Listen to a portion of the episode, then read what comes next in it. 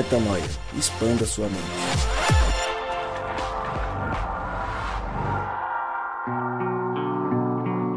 Está no ar mais um podcast Metanoia e você é muito bem-vindo ao podcast Metanoia número 197. Como eu sempre digo, meu nome é Lucas Vilches e nós estamos juntos nessa caminhada. Lembrando você que toda terça-feira um novo episódio é lançado e você acessa todos os nossos conteúdos lá no nosso site portalmetanoia.com. Rodrigo Maciel, juntos mais uma vez, eu e você, você e eu, com pessoas especiais ao nosso lado, já que Gabriel O. Zambianco, o que aconteceu com ele? Gabriel Zambianco é uma incógnita, né? Cadê ele? Desapareceu como o fantasminha camarada. Então, por sorte, nós fomos abençoados hoje pela presença de, de duas feras aqui do sul do nosso país estão com a gente hoje para compartilhar um pouquinho que está no coração aí e de repente comunicar com o público um pouquinho mais de quem Deus é, de quem nós somos mais uma vez. Sensacional. Gabriel, um abraço para você. Certeza que não sentiremos sua falta, brincadeira. Até porque trouxemos pessoas que vão cumprir esse papel. Paulo, você não tá nervoso não, né, Paulo? Imagina. Fica à vontade. O Paulo e o Matheus estão conosco, vieram para participar e para agregar bastante. Paulo, fala, você falou que não ia falar nada, eu vou fazer você falar. Então fala, se apresenta, seja bem-vindo mais uma vez e vamos junto nessa caminhada. Muito obrigado. É, é muito doido estar participando hoje do podcast porque eu lembro os primeiros que eu ouvi e de como isso foi importante também na minha vida, como isso fez muita diferença até para eu me tornar consciente sobre tudo que estava acontecendo na minha vida e talvez repensar algumas coisas. Então é um prazer muito grande estar aqui e é isso, vamos ver como vai ser. Legal, vai ser sensacional, com certeza. Depois eu queria ouvir essas histórias aí que você falou de. A gente fez você repensar. É legal a gente trazer porque o Rodrigo deve conhecer um pouco mais, eu queria, queria conhecer também. E com certeza quem ouve a gente é legal. Se você quiser, no meio do, do tema aí, lembrar algum gancho que, que lembre alguma coisa, um insight legal, traz pra gente. E aí, Matheus? Tá em paz? Tá nervoso não, né? Tá, né? Tá com a mão pra baixo, tá suando. Meu Deus do céu, calma. Seja bem-vindo, vamos que vamos. Obrigado, tremendo um pouco aqui, um pouquinho nervoso sim. Ah, sou um ouvinte assíduo do Metanoia já faz algum tempo, então é muito especial estar aqui com vocês, compartilhando aquilo que eu tenho aprendido ah, na vida, mas também com vocês, então é uma honra muito grande. Legal, a honra é nossa, o prazer é nosso. Até porque vocês estão vendo, é tudo simples, a gente senta e. O Paulo falou: Ó, eu vim preparado para não falar nada, vai ser tudo do Espírito Santo. Coitado, ele acha que a gente. O quê? Que a gente passa semanas gente é estudando. estudando. Ah, gigante. Mestrado, doutorado. Inclusive, só é legal o metanoia porque a gente faz assim: que se fosse uma coisa super roteirizada, ah, ia ser uma coisa super chata. Não é pra me nós. aliviar da culpa, né? Tá certo, tá Ó, certo. tudo que eu falei não fui eu. Foi bem. Rodrigão, a gente vai começar hoje e a gente, sinceramente, não sabe se vão ser dois, três, quatro, cinco, seis episódios na sequência falando desse conteúdo, por ser um conteúdo muito extenso, é muito profundo. A gente vai falar de uma carta, uma carta, é, digamos que famosa, carta de Agoneto. E para você que nunca ouviu falar, o Rodrigo vai é, contextualizar um pouco, dizer do que, que a gente está falando e a gente vai entrar nessa carta. Depois você pode pesquisar aí, achar na internet, achar esse conteúdo. A gente pode colocar o link lá no nosso, no, no nosso Instagram e no Facebook também para você é, pegar esse texto. Mas a gente vai ler ele, vai discutir bastante ele porque traz uma reflexão importante. Então, Rô, traz a contextualização do que é essa carta, o por que, que a gente está falando dela, quando ela foi, quando ela foi escrita e por que, que a gente resolveu é, trazê-la, qual que é a reflexão que a gente pode trazer macro dela. Obviamente a gente vai entrar no ponto a ponto aí na, na sequência, né? Legal, para você que está ouvindo a gente aí, é, essa carta a Diogoneto, como o Lucas falou, é o tema do nosso podcast agora, talvez essa série com alguns podcasts à frente. É, é uma, é uma carta uma epístola conhecida como a Epístola de Matetes a Diogoneto, mas de maneira reduzida, Carta a Diogoneto.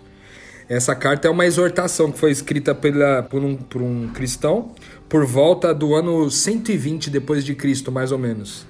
E, e- e isso é um dos motivos principais da gente ter trazido essa carta para reflexão, porque fala do estilo de vida dos cristãos ali no segundo século, é um, um período ali que a gente não tem tantas informações dentro da Bíblia, uma vez que ela se encerra ali próximo do ano 100. Então, aqui fala um pouco do estilo de vida dos cristãos daquela época e, e de uma certa forma respondendo à in- à indagação de um pagão que era culto, que no caso é o Diogoneto, e ele buscava conhecer melhor essa religião que revolucionava, na verdade, a época, é, particularmente pela fraternidade, a solidariedade que eles tinham uns pelos outros nos relacionamentos e que se espalhava com uma rapidez é, incalculável ali dentro do Império Romano. Então é considerada uma das joias aí da literatura cristã primitiva. E essa, e essa epístola, essa carta, provavelmente é o exemplo mais antigo de apologética cristã. Alguns assumem até um, uma data mais antiga e contam elas entre os, os padres ali apostólicos. Então a ideia hoje da gente refletir um pouco mais sobre essa carta é comparar, né, entender um pouco do que significava esse estilo de vida cristão dessa época e tentar trazer para os nossos dias como que isso pode contribuir e melhorar, talvez aproximar cada vez mais o nosso estilo de vida atual com o estilo de vida da igreja daquela época. Legal, show. A gente vai pegar o texto aqui para ler ele os primeiros trechos e trazer essa primeira discussão para a gente entender na prática e o que, que, tá, que, que significa tudo isso que o Rô já, já colocou como introdução. Então eu vou ler um trecho que a gente selecionou para o início e a gente vai discutir e em breve a gente chega ao final. Só para você saber, não vou ler a carta inteira, porque é uma carta longa, a gente vai lendo aos poucos de acordo com a nossa discussão. Começa assim. Excelentíssimo Diogoneto, vejo que te interessas em aprender a religião dos cristãos e que, muito sábia e cuidadosamente, te informaste sobre eles. Qual é esse Deus no qual confiam e como o veneram, para que todos eles desdenhem o mundo, desprezem a morte, e não considerem os deuses que os gregos, os gregos reconhecem, nem observem a crença dos judeus. Que tipo de amor é esse que eles têm uns para com os outros? E finalmente, porque essa nova estirpe ou gênero de vida apareceu agora e não antes. Aprovo esse teu desejo e peço a Deus, o qual preside tanto o nosso falar como o nosso ouvir, que me conceda a dizer de tal modo que, ao escutar, te tornes melhor. E assim, ao escutares, não se arrependa daquele aquele que te falou. Você quer colocar uma coisa aqui, ou? Não, na Pode verdade, a, gente tinha até combinado falar um pouco da, da, da, frente, mas tem muita coisa legal já nesse começo. É porque ele faz um resumo do que ele vai falar no total. Você quer, vocês querem pincelar alguma coisa? Acho que é legal. Que é porque legal. é o seguinte, essa introdução, ele, ele fez um índice do que ele vai falar na carta como um todo. É, acho que vale a gente já olhando o que, que ele coloca aqui, é, essa coisa do desprezar o mundo, ou ele coloca aqui desdenhar o mundo, é, um amor. Ele, até coloca que tipo de amor é esse que eles têm uns para com, para com os outros, um, um tipo de vida. Ele, ele, ele, ele cria um, uma figura que, pelo que dá para entender de cara, é completamente diferente do que se vivia na época. Por isso que chamava tanta atenção. O que, que para vocês, é, Paulo e Mateus, o que, que mais chama atenção dessa, vamos falar, guia que vai ser para o texto, porque aqui ele dá o, os pontos que ele vai entrar. Para você, Matheus, o que, que te brilha o olho aí de cara que você já fala, opa, é, já dá para começar a entender mais ou menos do que, que esse cara vai falar? O que eu acho muito interessante é como aparentemente a palavra cristãos aqui nesse texto ela é bem específica, né? Diferente de hoje, que essa palavra praticamente perdeu o significado, né? Aqui ele fala que eu vejo que tu tenta aprender essa religião dos cristãos e ele consegue, com algumas palavras, dizer o que aparentemente é praxe para quem se chama cristão, né? E não uma palavra sem sentido como muitas vezes é hoje em dia, né? Sensacional. Para você, Paulo, o que que, que que te chama mais atenção nesse começo? É a estrutura de como haviam pessoas que estavam fazendo e agindo e vivendo de uma forma muito específica que despertou a curiosidade dele, que era uma pessoa inteligente, né, um, um sábio, e por isso, por esse viver questionável, né, essa vida que chamou muito a atenção, ele foi atrás para tentar entender. E aí ele tinha várias perguntas. Mas foi uma, uma foram ações, né? Foram, foi uma, uma vida de várias pessoas ali que, que despertou esse interesse nele. E, e é engraçado, Rô, só, só desculpa é, te cortar antes de você falar, mas até te dando um, um gancho aí, é, é engraçado que hoje, já que nosso, o Rô falou, né, que nosso principal objetivo aqui é entender como esses caras viviam e fazer um paralelo de como a gente vive hoje. E aí o Mateus falou, né, do, do como a palavra cristão ela tá largada hoje, como ela significa pouca coisa. Muito pelo contrário, hoje o cristão, quando você fala cristão, religioso, evangélico, é tido como. é, As pessoas não querem viver isso, né? Elas não se interessam. Na verdade, elas estudam, tem gente estudando em mestrado, em doutorado, para não viver esse estilo de vida. E entender o porquê que isso deturpou tanto durante o tempo, né? A coisa, ela virou completamente, né, Rô? Exatamente, foi bem legal você ter lembrado isso, até alinhado com o que o, com que o Matheus falou. É, eu, eu consigo até fazer uma, uma certa comparação com o que eu vejo no Brasil hoje e o que eu vi na Europa nesse, nessa viagem que eu tive de 25 dias em alguns países lá. Eu vejo que existe uma pequena diferença. Né? No Brasil ainda se existe, se admite é, essa religião cristã, embora muita gente, principalmente acadêmicos e pessoas intelectuais, estejam já num processo de crítica já há algum tempo em relação ao que se fala de cristão, porque quando a gente fala de cristão, a gente está imaginando aquelas pessoas da TV, nós estamos falando, nós estamos imaginando o Silas Malafaia com a, com a igreja dele, nós estamos imaginando aquele do, do chapéu lá, o, o da igreja. Verdade, o- Me fugiu o nome dele agora, mas Ah. enfim, também não, não interessa, né? Até, até fato- porque a gente não vai lembrar de todos e a Não gente não, vamos tá falando de de, um específico, falando de todos num geral, né? Eu quero Figuras. dizer o, o cristianismo que está na televisão, né? Que é aquele que, que é o cristianismo da massa, que muitas vezes é o que é criticado por esses intelectuais e, e- e pessoas que são acadêmicas e tudo. Além dessa crítica, quando você vai, por exemplo, para a Europa, existe não só da parte, não só de acadêmicos e intelectuais, mas existe uma crítica geral, porque aqui você vê o cara como um burro, um cara que que ele é convencido por um sistema a fazer uma- coisas que não fazem sentido. Já na Europa, é- você é, você é tido como um preconceituoso, você é tido como um cara que, que se afasta de conviver com qualquer tipo de gente porque você se acha superior, né? Então eu acho que primeiro tem isso, esse, o, a- perder a- o lance da palavra cristão. E eu achei muito legal também uma coisa que o Paulo falou, que na verdade é um pagão, né, cara, que tá se interessando pelo cristianismo aí. E que talvez faça até de novo um paralelo, né? Porque seriam supostamente esses pagãos que, que hoje a gente fala tanto na Europa quanto aqui, que são aqueles que desprezam o evangelho, desprezam essa imagem atual de cristão, que, que é essas pessoas que a gente quer despertar para o evangelho como missão. São essas pessoas que a gente quer apresentar um evangelho verdadeiro. Só que elas não se interessam. E talvez elas não se interessem porque já a gente já não vive mais esse estilo de vida que fazia um cara como Diogoneto, que era um cara culto, mas pagão, se interessar pela, pela religião cristã. In- Inclusive hoje você vai pegar os caras, entre aspas, é, porque tem gente que acha que é e tem gente que acha que não é, entre aspas, cultos da nossa geração.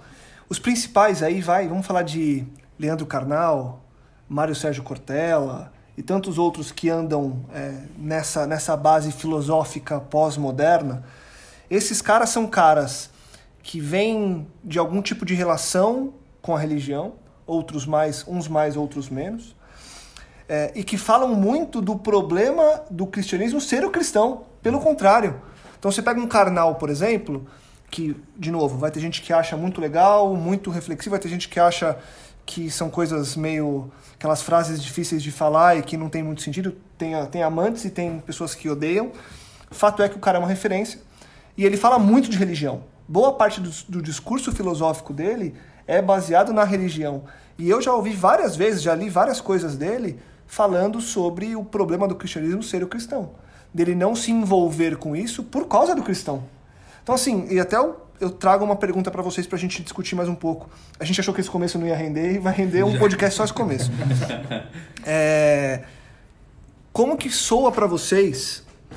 É, não sei a caminhada de cada um, acho que cada um vai sempre conseguir trazer um pouco pro lado pessoal de como que conheceu a Cristo, como que conheceu essa vida que a gente chama de a vida no reino.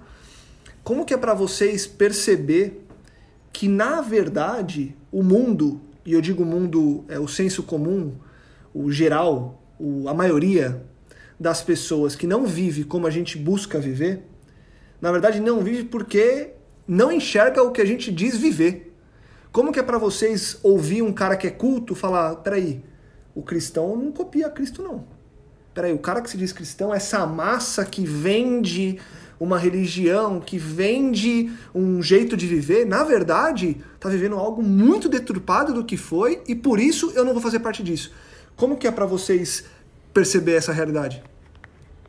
É, às vezes é, a mel- é aquela, aquele sentimento de melhor eu não ser nada e ser um pecador do que ser esse cristão aí que, que enfim, que vai ganhar um nome, vai ganhar um, uma roupa, uma vestimenta, mas vai continuar fazendo tudo igual e vai né, criar uma, uma prisão nova, né? Uma corrente nova para se amarrar, assim. E isso impacta a tua vida de algum jeito, Paulo? Do tipo, é, você deixa de viver, deixa de falar, deixa de se envolver para não ser visto dessa forma? Ou, vo, ou pelo contrário, você tenta entender e viver para junto com quem busca é, viver o reino, tentar mudar o que as pessoas veem, porque na verdade não é isso, né? As pessoas estão vendo um cristianismo que na verdade não é cristianismo. É doido porque eu lembro que na época da faculdade eu estudava muito. Eu lembro de uns livros, sei lá, do Stuart Hall, que falava sobre como a identidade está sempre mutando e, e, ninguém nunca está com essa identidade definida, né? E aí isso vem muito de encontro com o que a gente estuda no reino, de que na verdade a gente tem uma identidade que Deus, Deus nos deu.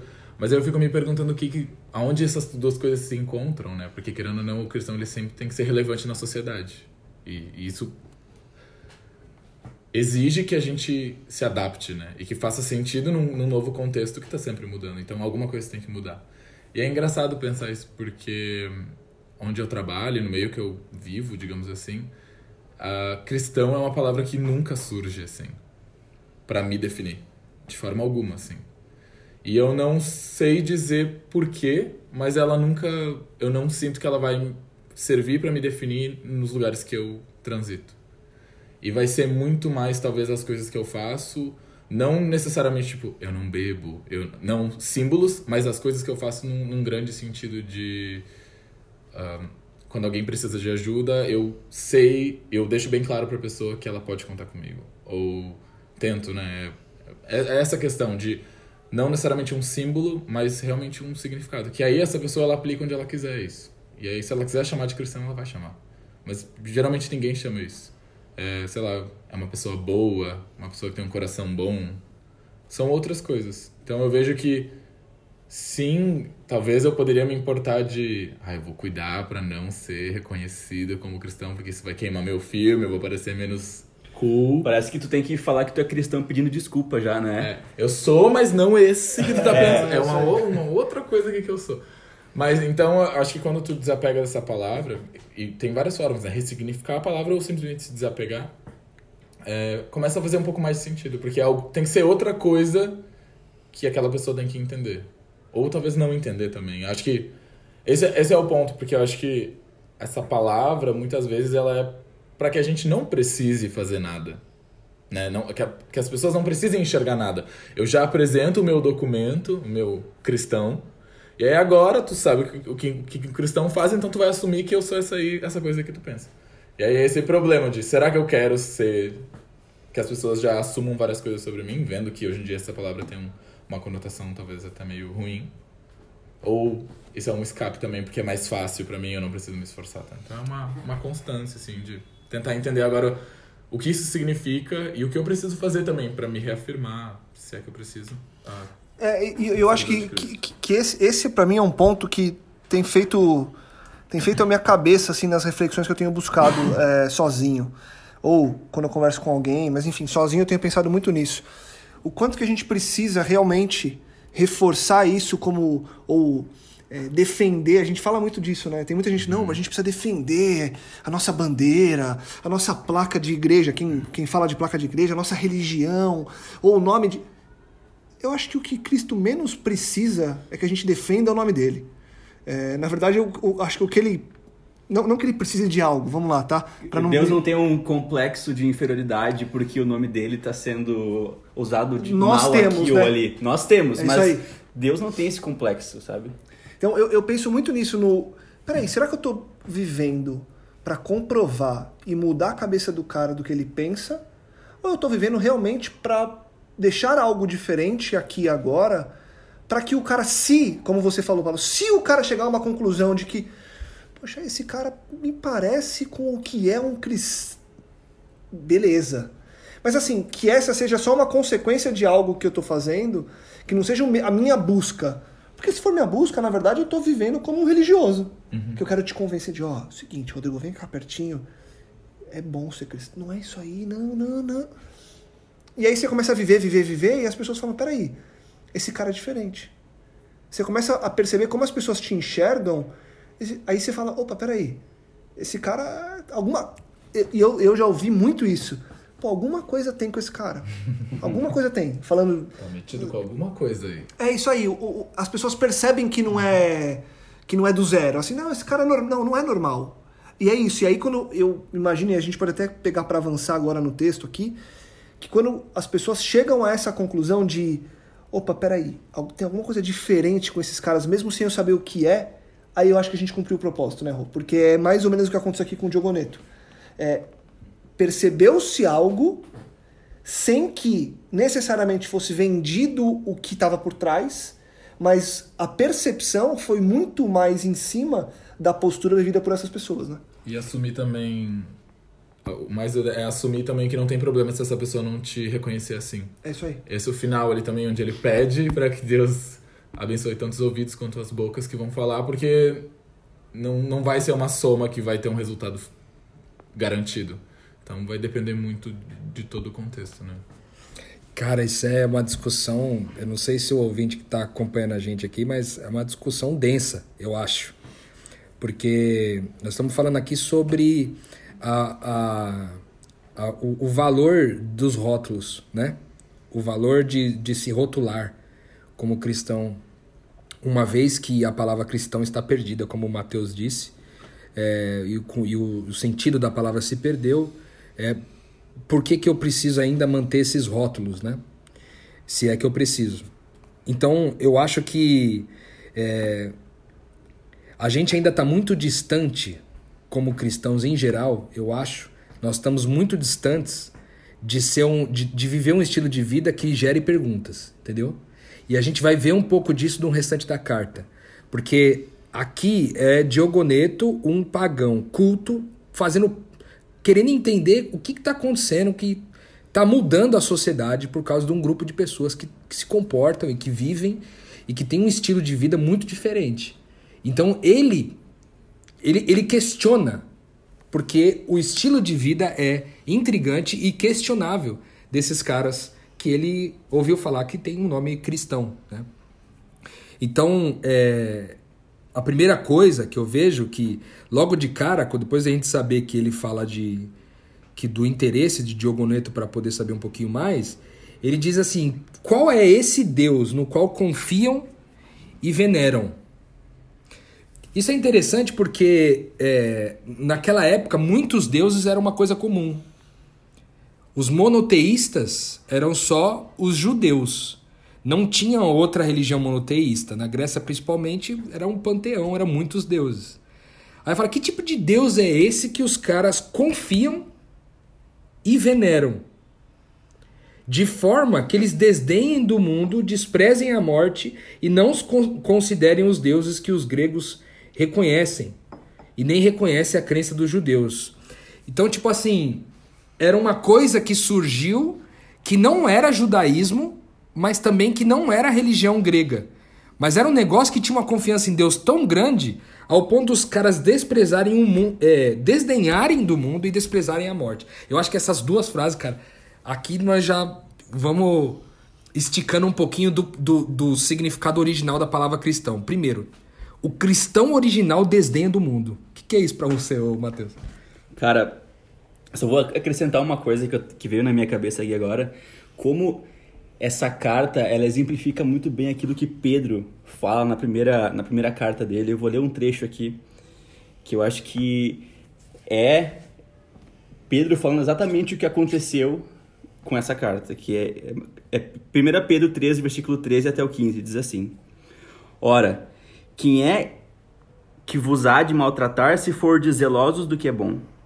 Mas ainda que venhais a sofrer por causa da justiça, bem-aventurados sois. Não vos amedronteis, amedronteis, portanto, com as suas ameaças, nem fiqueis alarmados. Antes, santificai a Cristo como Senhor em vosso coração, estando sempre preparados para responder a todo aquele que vos pedir razão da esperança que há em vós. Em outras palavras, vocês vão falar dessa esperança que vocês têm, tá? Mas quando perguntarem para vocês. Porque teoricamente essa doutrina de Cristo, ela é tão profunda e tão significativa que não tem como ela não gerar questionamento nas pessoas que veem a, a, a vivência dessa, dessa, dessa mensagem, sabe? Então aqui a gente vê um exemplo claro onde aquilo que Pedro falou está sendo cumprido na vida dessas pessoas, sabe? Elas realmente estão. eh, A vida delas levanta essas questões que dá, dá por- oportunidades a elas de realmente falarem sobre essa esperança e, e onde há uma demanda trazer as respostas, porque muitas vezes a gente está treinado em dar respostas para perguntas que nunca foram perguntadas, nunca foram feitas, sabe? E eu acho que a carta de Pedro exemplifica muito bem como deve ser o nosso proceder, né? Como, como realmente Cristo quer que nós levemos essa mensagem. Mas porque a gente, com o passar do tempo e cada vez mais, e se é, Pedro escreveu isso é porque na época também já acontecia um pouco, mas hoje em dia eu vejo muito isso, as pessoas estão muito preocupadas em defender Cristo, né? Sim. É isso, não, eu preciso ter a resposta. Aí as pessoas, não, porque o mundo. Não, não, mas espera aí, mas não é Deus, não é Cristo. As pessoas estão muito preocupadas em ser advogados do que viver o que elas deveriam viver por já ter um advogado.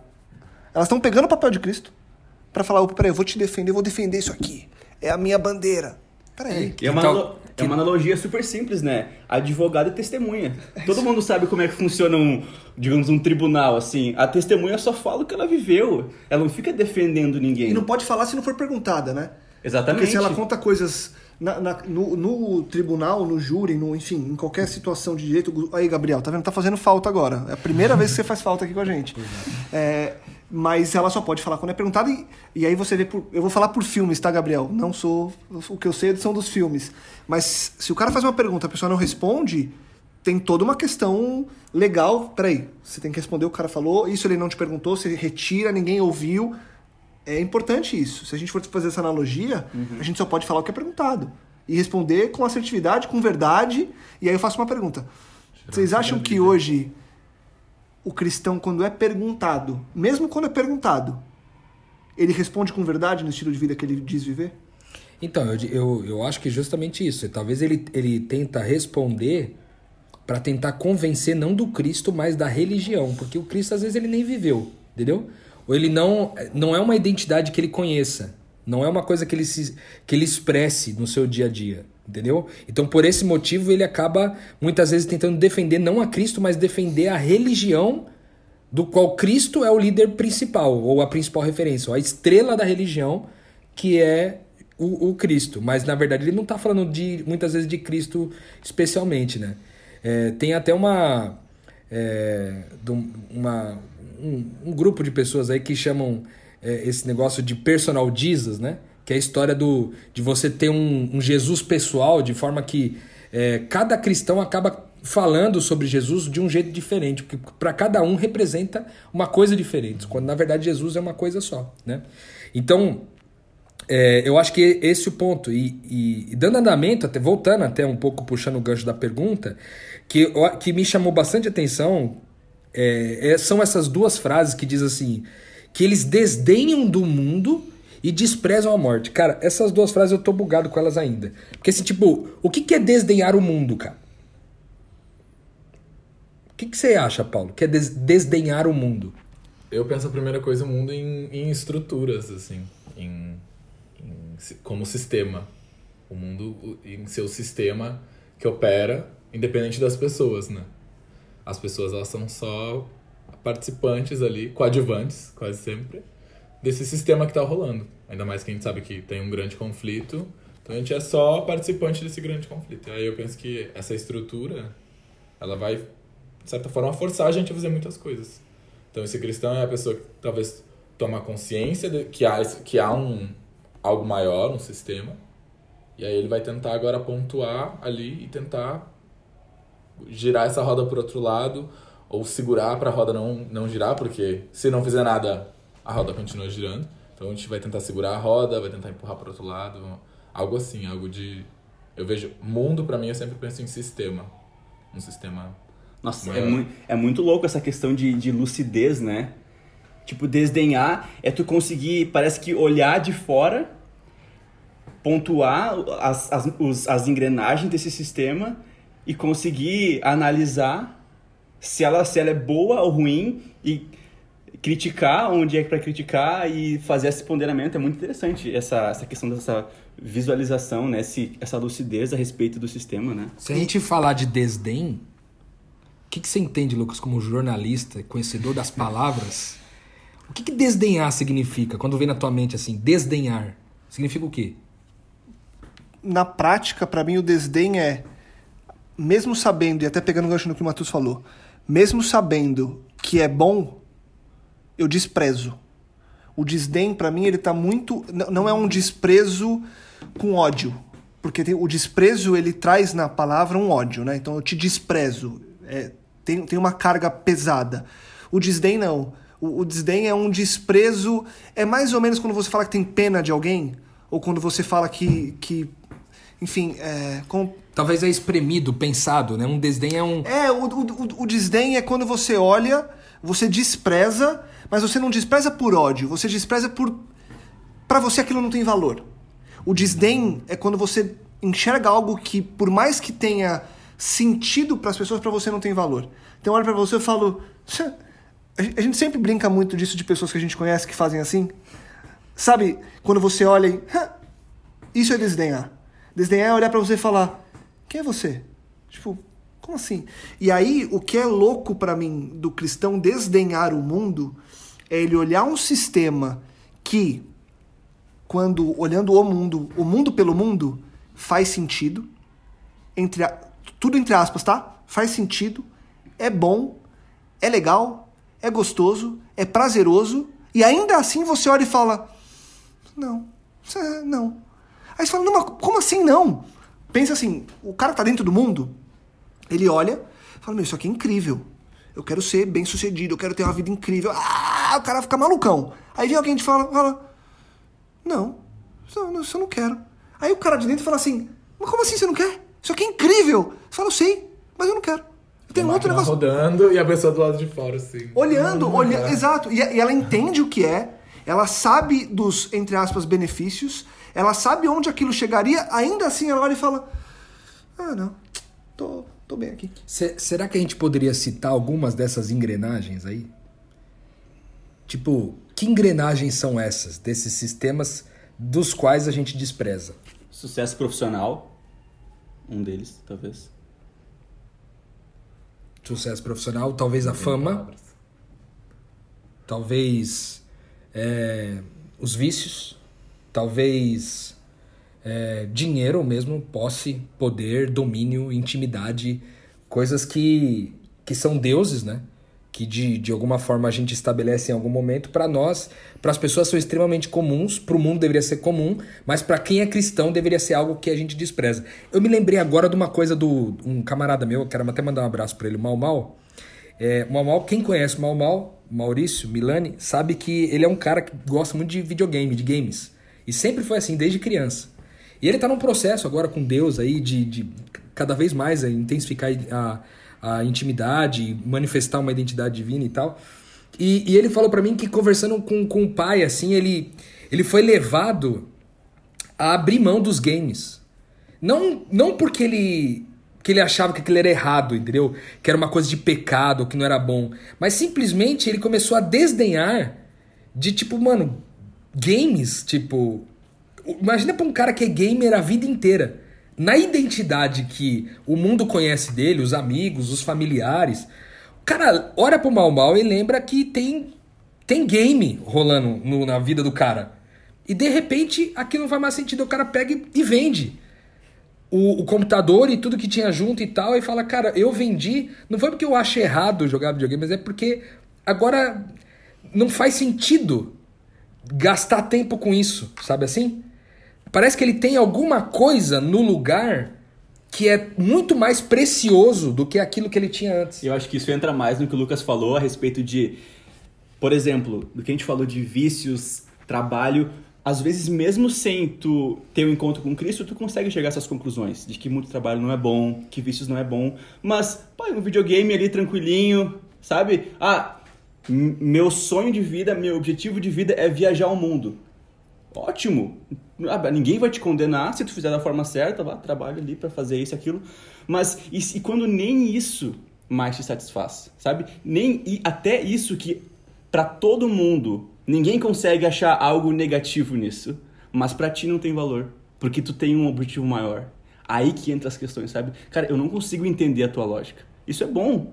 Eu digo, é, é até que é bom, mas o meu bom agora tá em outro patamar. Cara, é louco. Aí, aí você vê, sai do desdém do mundo e entra na outra frase que é o desprezo da morte. Desprezar a morte, que aí talvez rola esse, essa conotação que você falou, até meio, né? É quase, ódio. quase É. que negativo, É, um- é. uma palavra até meio forte demais, né? Desprezo, parece uma, uma palavra que é 100% da sua aplicação negativa, né? Mas ele tá, tá aplicando uma coisa muito negativa sobre outra, muito negativa talvez quanto, e aí ele diz isso, desprezar a morte. Mano, o que que significa hoje desprezar a morte, mano? Tipo, eu fico pensando que isso tem duas pontas. Primeiro, desprezar a morte do outro e outra, desprezar a minha morte, né? Então, desprezar a morte do outro é tipo eu pensar que meu pai morreu em 2015 e aquilo, tipo, eu desprezo pensar no fato que meu pai, tipo, faleceu. Porque eu penso, cara, meu pai faleceu, mas isso, isso não muda nada na minha vida, porque eu tenho a certeza da eternidade do meu pai. E a certeza da minha eternidade. De forma que a gente vai se reencontrar logo, como se, como se isso fosse uma viagem. E aí agora eu volto a seta pra mim e penso assim, cara, eu desprezo também a minha morte. E aí, que, que, que coisas caem por causa disso? Eu consigo pensar, por exemplo, na primeira, que é os medos. A ansiedade. Porque dizem que os medos, em geral, desembocam no medo, em dois medos: o medo de ficar sozinho e o medo de morrer. Todos os medos desembocam aí. Então, se eu, se eu desprezo a morte, os medos caem. E se eu desprezo a morte, outra coisa que cai é a ansiedade. Porque ansiedade é uma preocupação com aquilo que está por vir. Se eu não me preocupo com a pior circunstância do que está por vir, eu não me preocupo com o que está por vir, entendeu? Eu acho que isso também é louco. Imagina um cara pagão, culto, trocando ideia com um cara que não tá nem aí. Porque fulano morreu ou porque ele vai morrer, entendeu? E, e não consegue enxergar no cara a mesma ansiedade que ele vê nele, por exemplo. Não consegue enxergar os medos que ele vê nele. Eu acho que essas duas pontas aqui que no começo da carta de Diogo Neto me chamam demais a atenção, assim. E o louco é que aquele sistema, né?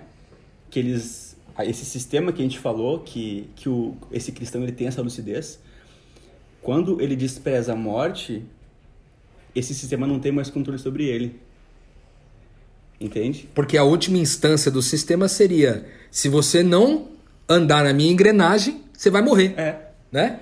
Eu não tenho medo disso. E daí, tá livre do sistema. Inutiliza, né, de alguma forma. né? Porque na verdade a gente nem pensa, eu tava, tava refletindo que a gente nem pensa sobre a morte. Não é, não, é, não é nos ensinado que o trabalho nos dá dinheiro para comprar comida, porque o nosso corpo precisa de. Não são coisas que a gente pensa sobre. É, entre aspas, natural, né? Essa, eu tenho um problema muito sério com essa palavra natural, porque eu acho que até essa palavra hoje em dia se perdeu. Porque não, não é natural. Não é natural. É comum, mas não é natural. Não é da nossa natureza. E aí, acho que o primeiro passo de ver esse negócio da morte é ver, beleza, há um risco que eu vou tomar aqui de talvez perder tudo, não ter mais nada. E aí depois quando tu vai vendo nas promessas de Deus e vendo que na verdade nem isso existe, esse risco também é uma, uma falsa ameaça, pronto, des, desprezo pela morte. Nem não há nada entre que possa me ameaçar, não. A força maior que era a morte antes, agora não não tem mais efeito sobre mim. Eu fico pensando aqui agora, usando até o exemplo que você trouxe, Paulo, do teu convívio, que você disse que o teu network é uma palavra que nem se encontra nesse meio, é essa palavra cristão, né? Eu fico pensando assim, é comum nesse meio pessoas que des, pessoas que desdenham dessas, engre, dessas engrenagens? Totalmente. É comum. Totalmente. As pessoas em geral desdenham disso. Sim. Porque essas pessoas elas são totalmente oprimidas por essas engrenagens, né? Toda pessoa que não sai né, ali na tem a tem a nossa corrida da vida e com- a gente sabe que tem pessoas que saem na frente por diversos motivos, né? Se tu nasceu num lar que tem mais condições, se tu tem uma família mais estável, se tu teve uma educação melhor, várias coisas te colocam num lugar de, de vantagem. Tem muitas pessoas que não estão nesse lugar e elas estão muito atrás nessa corrida. E E isso faz com que o tempo inteiro elas percebam e elas são completamente lúcidas de que esse sistema não funciona para elas. Assim. Muita gente quer que elas acreditem que é só dar duro e é sobre trabalhar muito e quem merece vai ter a sua, né, a sua recompensa. Mas na verdade as pessoas elas sentem muito mais na pele. Não sou eu, não sou essa pessoa, mas eu tenho pessoas muito próximas de mim que vão passar por, por situações completamente. vão estar no mesmo lugar que eu, mas vindo de caminhos completamente diferentes. Um caminho talvez muito mais longo, muito mais doído, passaram por coisas muito horríveis que eu não passei. E a gente se encontra nesse mesmo lugar. E elas já chegam nesse lugar com esse desprezo total, com essa coisa que todos os dias lembra elas de que não tá fácil, de que vai ser difícil e que, enfim, esse caminho é muito doloroso também. Então, é, é... Mas aí é engraçado, porque esse desprezo gera só uma raiva, né? Essa, essa só não, né? Mas gera um, um sentimento ruim. Muito ruim. Que não vai para lugar nenhum, né? É uma, é uma inconformidade, mas ainda assim não tem muito o que se fazer, né? Não é como se fosse acontecer um milagre que fosse tirar a pessoa da situação. Então é frustrante, mas a gente vê muitos casos de pessoas também que se contentam com isso, porque realmente ignorance is bliss, né? Quanto menos tu pensar sobre algo, na verdade mais fácil fica, né? Mais, mais tranquilo é. Porque se tu pensar, tu só vai encontrar mais problemas. Ou seja, é possível então desdenhar da vida sem a paz, né? Sem a paz. Porque tipo assim, você desdenha, mas isso produz uma certa raiva, um, uma certa.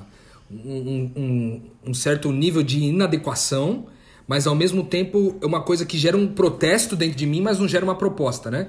É uma coisa que, que, que produz um mal, mas ela não me move a, a viver de uma outra forma por talvez uma uma carência, talvez, de, de um conhecimento superior que está além das, das engrenagens, né? E a solução... E é engraçado, porque aí, hoje em dia, é popularmente conhecido a ideia de cristão, de igreja e do Deus que ajuda todo mundo, né? Mas aí parece que isso tá, ainda não conecta com essas pessoas. Não é uma solução, não é uma possível solução, não é uma opção. Porque a gente sabe que isso, essa, essa proposta ela não está vindo de graça, ela não é ela não liberta. Ela não... Na verdade, ela vem com uma cláusula gigante, um contrato que. Uhum. É um contrato que tu vai assinar e que vai. Vai trocar os teus problemas. Tu pode escolher trocar de problemas, na verdade, Puts. né? É, eu, eu, queria só, só fazer um parênteses. Vocês falaram ao longo da, da, da discussão aqui, que eu acho que foi espetacular, e só acrescentou. Vocês usaram o termo desdém, mas eu acho que nesse caso é desprezo. Uhum. Porque não tem como você desdenhar com ódio. O desdém é você olhar e falar: ah, não, mas não quero. Nesse caso de quem é oprimido, de quem sente que está à margem, por qualquer motivo que seja, o cara despreza aquilo. Uhum. Porque o cara olha e o cara fala: peraí, vocês dizem que vivem algo que é bom, mas que só é bom para vocês, que não me dá chance, que não dá chance para quem é igual ou parecido a mim, não me liberta, não me dá uma oportunidade de eu fazer parte, e vocês querem dizer que isso é bom?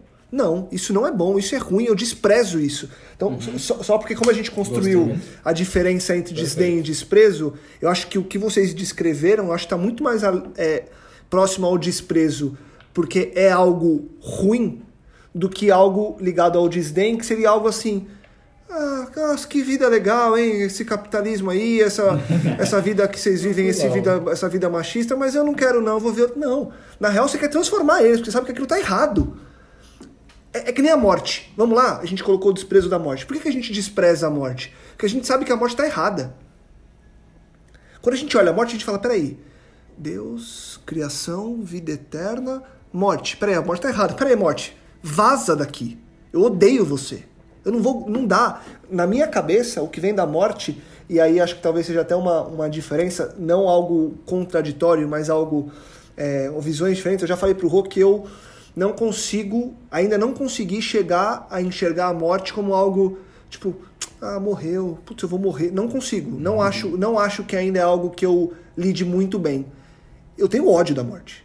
Eu de imaginar pessoas que eu gosto morrer, eu falo, cara, Outro dia um amigo meu falou que tá com uma doença e eu fiquei mal, mal. Porque eu falei, cara, moleque novo. E aí o pai do amigo meu, que é velho, morreu de uma assim, coisa natural, assim. Eu falei, cara, que droga, o cara perdeu o pai. Quando o pai do Rô morreu, eu falei, pelo amor de Deus. Me dá ódio. Eu tenho ódio da morte. Sempre que eu lembro da morte, de doença, de problemas, eu falo, cara, isso me dá ódio. Não acho legal. Acho que na minha cabeça, na minha vivência, eu preciso trabalhar para tornar isso um pouco mais leve, por ser algo inevitável. Então, já que é inevitável, vamos. Mas aí, aí, aí entra o tentar o desdenhar, além do desprezo, tentar desdenhar, do tipo, ah tá, já que tá aí, beleza, vai, ok, beleza, morte, beleza, galera, vamos seguir. Mas hoje eu não consigo. Então hoje eu enxergo o desprezo e eu desprezo a morte pelo ódio e tento fazer do resto um desdém por, e tento, né? Porque hoje a gente citou algumas coisas da engrenagem que eu é, sendo muito sincero, não desdenho. Gostaria de, uhum. mas vivo numa vida que eu não falo assim, ah, não, beleza, tipo, ok, não, não Sim. quero. A gente é sugado de uma forma que a gente fala, peraí, eu preciso mexer. E aí quando você para, quando eu falei no começo que eu estava fazendo uma reflexão comigo e tal, a minha grande reflexão é, e acho que é uma, eu ia trazer essa pergunta, mas não acho que é uma pergunta para a gente é, discutir aqui, porque seriam visões que são muito pessoais. Retórica. Mas é, é uma coisa retórica do tipo, como é que eu faço para desdenhar? é uma coisa. Na verdade, a nossa vida é essa busca, né? Peraí, eu tô aqui, mas eu preciso desdenhar, eu preciso não querer, eu preciso estar tá à parte, olhando, mas seguindo, porque nosso, como o Matheus falou, nosso, o que me dá prazer é algo muito maior, muito uhum. superior, é uma meta narrativa, e acho que essa é a nossa caminhada, né? Então, só quis é, complementar esses pontos, e eu queria só dizer o seguinte. É, a gente falou que esse começo não ia dar nada e deu um episódio, tá? Então concluam e a gente volta no episódio que vem para continuar esse texto. A gente leu o primeiro parágrafo, que é só a introdução do texto, e discutimos um podcast inteiro. Então acho que a gente vai ter que voltar aqui para conversar um pouco mais. Mas amarra o que você ia falar aí, Rô. E se vocês quiserem trazer alguma coisa de conclusão para agora, senão a gente vai falar no próximo episódio, continuando esse tema. Eu só queria é, é, acrescentar uma coisa que o Paulo falou e depois a gente faz essa rodada do fim aí. É, que é o seguinte, ele falou muito, muito esse lance de que às vezes o que, o que vem para essa galera com qual ele está conectado é uma proposta que carrega um contrato cheio de cláusulas, né? Eu gostei muito dessa, dessa metáfora, né? De um contrato cheio de cláusulas, que parece uma metáfora, mas não é, infelizmente. Porque lá, quando o cara vai, muitas vezes, em muitas igrejas, o cara vai batizar, ele tem que assinar, tem que assinar. um contrato com várias cláusulas, né? Mas, é, na prática, é, essa religião proposta é mais uma engrenagem do grande sistema, entendeu? E por isso que então ele despreza. Porque ele já despreza todas as outras engrenagens que não fazem sentido porque todas elas oprimem e não libertam. Então essa é mais uma engrenagem que oprime e não liberta, né? Então no final das contas, eu acho que é, acaba não, não gerando vida porque ela não entra ela, ela entra como mais uma, mais uma engrenagem, não como algo que pode, produ pode é, ser uma alternativa ao sistema pré-existente. Outra coisa, agora já até trazendo a conclusão aqui da minha parte, eu queria, é, mais uma vez, a gente parou aqui no, no desprezar a morte, né? É, mas é eu queria só terminar com esse, esse restinho aqui que diz assim: que ele nem, eles nem consideram os deuses dos, que os gregos reconhecem e nem observam as crenças, a crença dos judeus. Ou seja, literalmente o cristianismo não se parecia com o judaísmo. O que para nós é meio bizarro, porque tudo que a gente aprendeu vem de uma lógica judaico-cristã, né? Ela traz uma carga do judaísmo, né?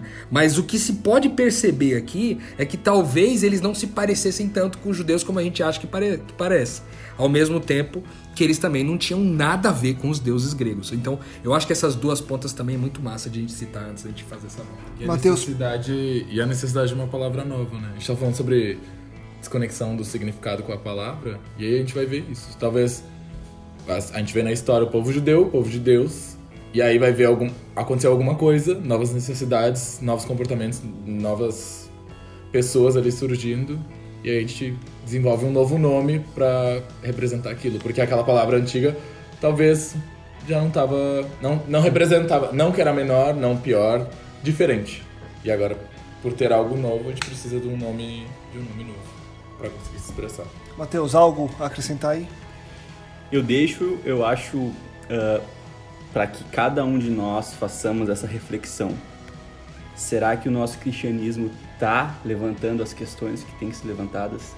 Será que nós estamos tentando entregar um produto que ninguém quer? Um contrato de cláusulas? Um contrato de cláusulas? Ou será que a gente, despre... a gente desperta nas pessoas a mesma... o mesmo questionamento que o texto traz, que é que Deus é esse, cara? Que Deus é esse?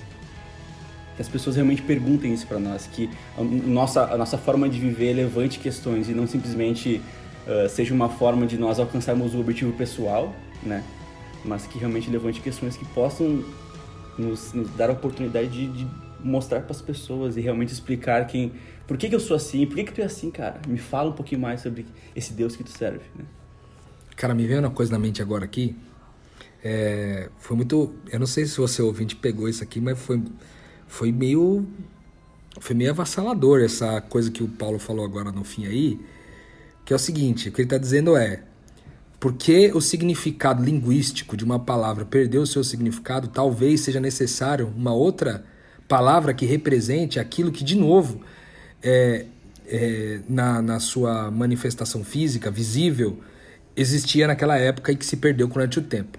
O que o Paulo está talvez propondo aqui é que talvez, talvez, deveríamos ter um outro nome que não fosse cristão, né? Tá aí uma reflexão que eu levo hoje desse podcast, assim. Tipo, será que que palavra nos representa melhor do que a palavra cristão, né?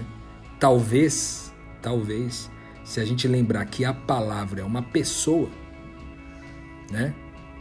Talvez a gente desconstrua linguisticamente para de uma vez por todas é, construir logicamente essa, essa, essa, esse estilo de vida ou essa essa vida de verdade que nós temos em Cristo, Cristo vivendo em nós, de forma que a gente surpreenda o mundo e gera essas que, esses questionamentos que o Mateus falou. Fica para mim essa, essa reflexão. Eu espero que também para você que ouviu o podcast com a gente aí possa de alguma forma te fazer mexer da cadeira aí, no mínimo começar a coçar sua mão aí, seu braço, te dar um urticária, sei lá, porque são realmente questionamentos que vale a pena a gente parar e pensar.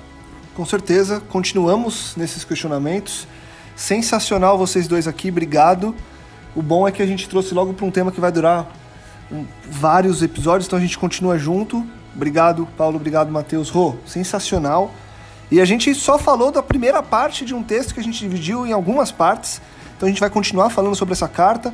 Se você já ficou curioso pelo restante, vai lá dar uma lida, porque semana que vem a gente vai voltar com o resto, ou com uma parte do resto, porque não dá para falar tudo o tempo todo porque é muita coisa, mas acho que fica essa reflexão para que você já busque viver algo diferente a partir de agora. A gente volta semana que vem com muito mais metanoia. Deixa aquele convite de todo final de episódio, compartilhe, divulgue e ajude que mais pessoas possam expandir a mente. A gente continua falando sobre essa carta a Diogoneto, continuamos expandindo a mente juntos e semana que vem estaremos aqui firmes e fortes para expandir a mente junto com você. Metanoia, expanda a sua mente.